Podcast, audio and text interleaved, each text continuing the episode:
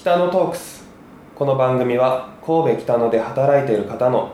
普段聞くことができない思いを音声を通じてさまざまな人に聞いていただき違う目線で北野という街の魅力を知っていただこうという番組です。第16回目ボリューム2本日も NPO 法人学びとをご紹介します。学びとの中山さんです。よろしくお願いします。よろしくお願いします。前回は、えー、学びととはどういう活動をしているのかっていうのを本当にあのさらりとしかお伝えはできなかったと思うので、えー、気になられた方はご自身で調べていただきたいと思うんですけど 今回、えー、第2回目は学びとを作るに至った経緯といいますか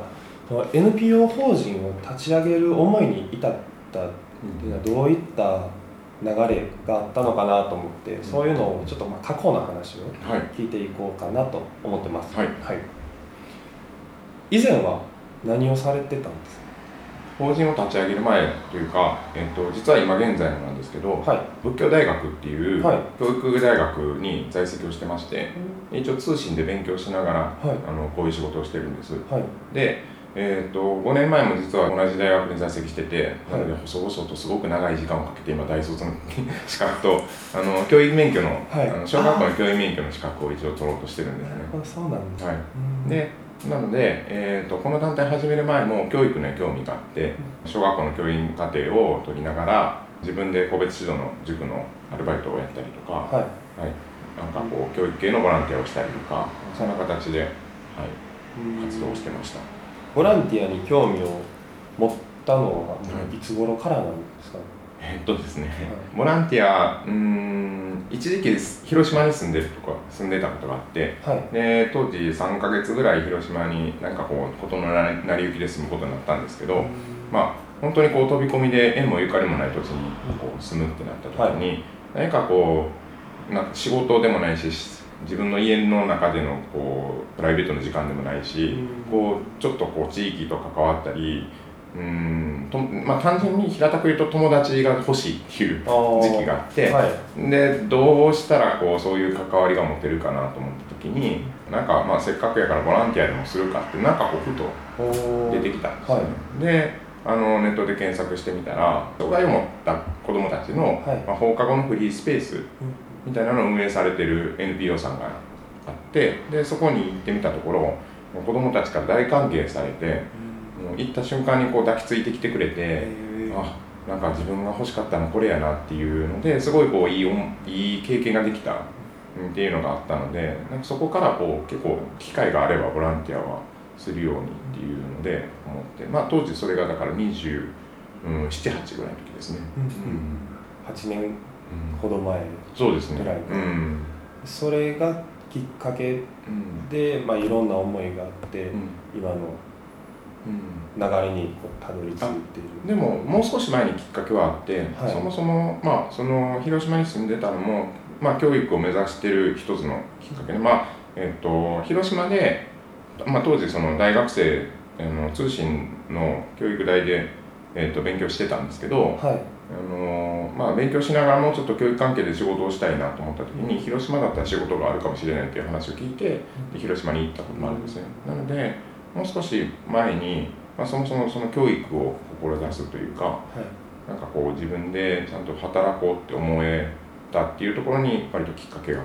あります。うんそうですよね。なかなかやっぱ飛び込んでみないと見えない景色っていうのはそれぞれあるのかなっていうふうにはすごく思います、中山さんは、はい、あのご自身で自分のことをどういった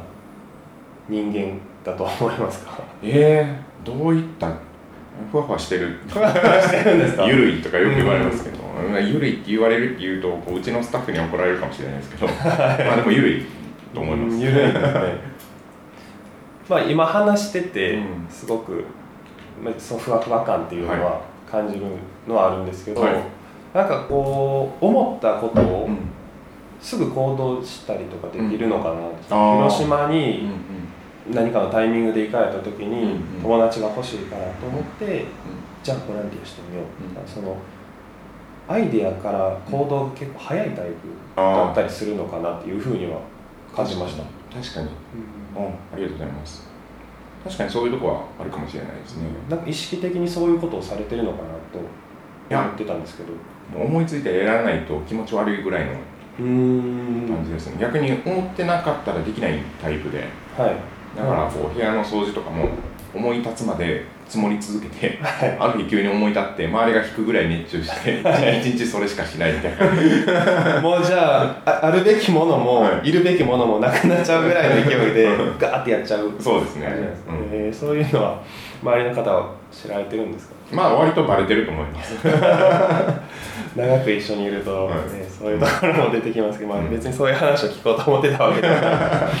そうですね、うん。その以前フェアトレードの話をしていただいたんですけど、フェアトレードの話をなんかもう一回していただければ、うん、あ分かりました、はい、そうですね。うんとそのフェアトレードに出会う前にえー、っとまあ、それこそ思い立ったらすぐ行動っていうところでいくと、はい、あの僕25ぐらいまで結構引きこもりがちだったんですよ、はい、でそれこそこう思い立ったらすぐ行動って言ってもよし今日ゲームやるぞ家でゲームやるみたいな そんな感じのタイプだったので、はい、あのー、まあそういう中でなんかこう海外に行くっていうきっかけがあって、まあ、それも友達からこう「なんか行きませんか?」って言われて「あ行きましょう」みたいな。でタイに行って、はい、で行ってみたらすごくこう世界が開けたんですね僕の中で。でなんかもっとこう海外に触れたい実はその教育を目指したのもなんかそういう海外に出たいからっていう理由があってそうなんですね。日本語教師として例えば世界を回ったりあるいはその小学校の教員免許を取ってあの海外の日本人学校で働けば、うん、あるいはその JICA とかのあのプログラムを使って教師としてなんか世界に行くのもいいなみたいな、はい、そういうこう世界に出たいっていう思いがあって教育大に、えー、と編入して勉強を始めたんですけど、はい、その時になんかこう世界に出たいって言って教育の勉強してるけど世界のこと知らんし、大学は教育大なのでそういうこと教えてくれないからじゃあ勉強できることあるかなと思った時にあのたまたま、まあ、神戸大学のあのなんですかフェアトレードをやってる団体に、えーとまあ、僕はフェアトレードをやりたくて入ったわけじゃなくて、はい、あの世界のことを知りたいと思って国際関係勉強してるところに行こうと思って、はい、であの行ってみたらたまたまフェアトレードをやってる団体ででもフェアトレードってだから僕一番最初単語を聞いた時はちょっと怪しいなぐらいの。でもこうよくよく話を聞いてみると何かこううんまあフェアトレードっていう取り組み自体は、まあ、途上国とかで、はい、あの生産された、えーと、一次産品主に、まあ、果物とかうちはドライマンゴーを扱ってたんですけど、はい、まあ、そういうものを、えーと、日本に輸入する時に、まあ、大概その途上国だから安く買えるからっていうので、まあ、安くこう買ってしまうと。でそうするとでも本当はその生産者の何ですかその生産コストとかを実はその下回った価格で買ってしまってる時とかがあると、はい、で要は生産者は売れば売るほど全然こう自分たちの儲けにはならないけどでもそれでもビビったらお金がないと自分たちはやっていけないからっていうのでなんかすごいこう難しい状況にあるっていうのを知ってでフェアトレードっていうのはそれをちゃんと適正な価格で買いましょうっていう取り組みだっていうふうにそこで知った時になんかこう世の中うん本当はこうした方がいいとかみんなこれが当たり前というかこうするべきだっていうのは分かってるけど、はい、なんかこう仕組みが間違ったりものの巡り合わせみたいなもので、あのー、それが担当した。本当の当たり前が当たり前になってないみたいなそれを、うん、っていうなんですかね世の中の在り方みたいなのにまあこう気づいたというか、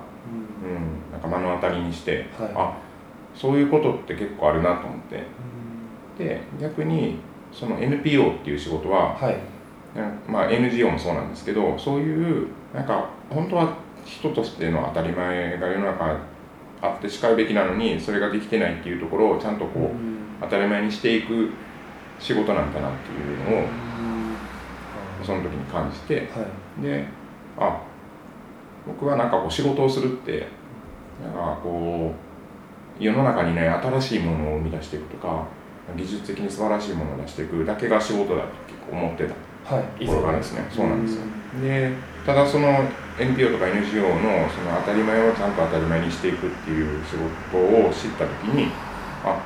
なんか自分がやってみたい仕事ってそっちの仕事かもしれないというか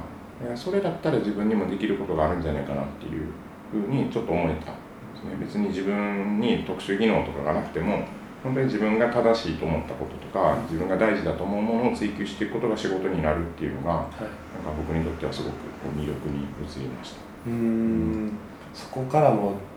行動的になっていったんですかね、気持ちがガラッと変わったのかな。うん。うんうんうん。そうですね。なんかこうやるべきことが結構見えてきたというか、はい、自分自身が大事に思ってるものってなんだろうっていうのを常に自分にこう問いかけ続けるみたいな、それまではなんかこう自分は何になったらいいのかって自分がこう外に向かってなんかこう探してる状態だったので、はい、すごくこうしんどかったんですけど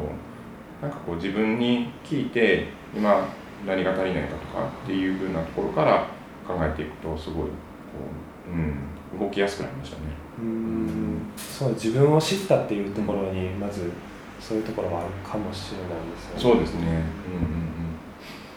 今まで行かれた国、はい、はい、どういったところ行かれました？あえっ、ー、とタイは、はい、もう通算8回ぐらい行ってるんですけど。結構行ってるんですね。で台湾は5回ぐらい行ってるんですね、でそれ以外は結構平たく行ってて、えー、タイ台湾。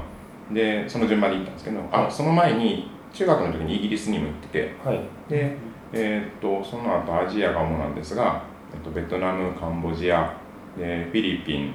えー、っとマレーシアインドネシアで、えー、っと中国、はい、あとは、えー、っとトルコチュニジア、はい、タンザニアですねちょっと韓国あ韓国。今思い出そうとしたんですけど韓国が邪魔してきました。韓国もいるよっていうので。かなり行かれてますね。もうそれぞれこう、はい、全然こうなんでしょうね。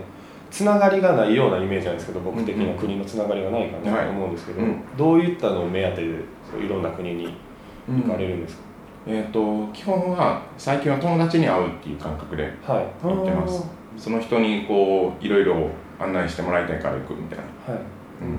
感じで言ってますね。それで新しい発見したりだとか、そうですね。まあ現状を更新して知っていくっていうような役割でいかれてたりとか。わかりました、ちょっとお時間が来てしまったので、えー、また次回をお楽しみにしていただきたいと思います。はい、はい、ありがとうございます。ありがとうございます。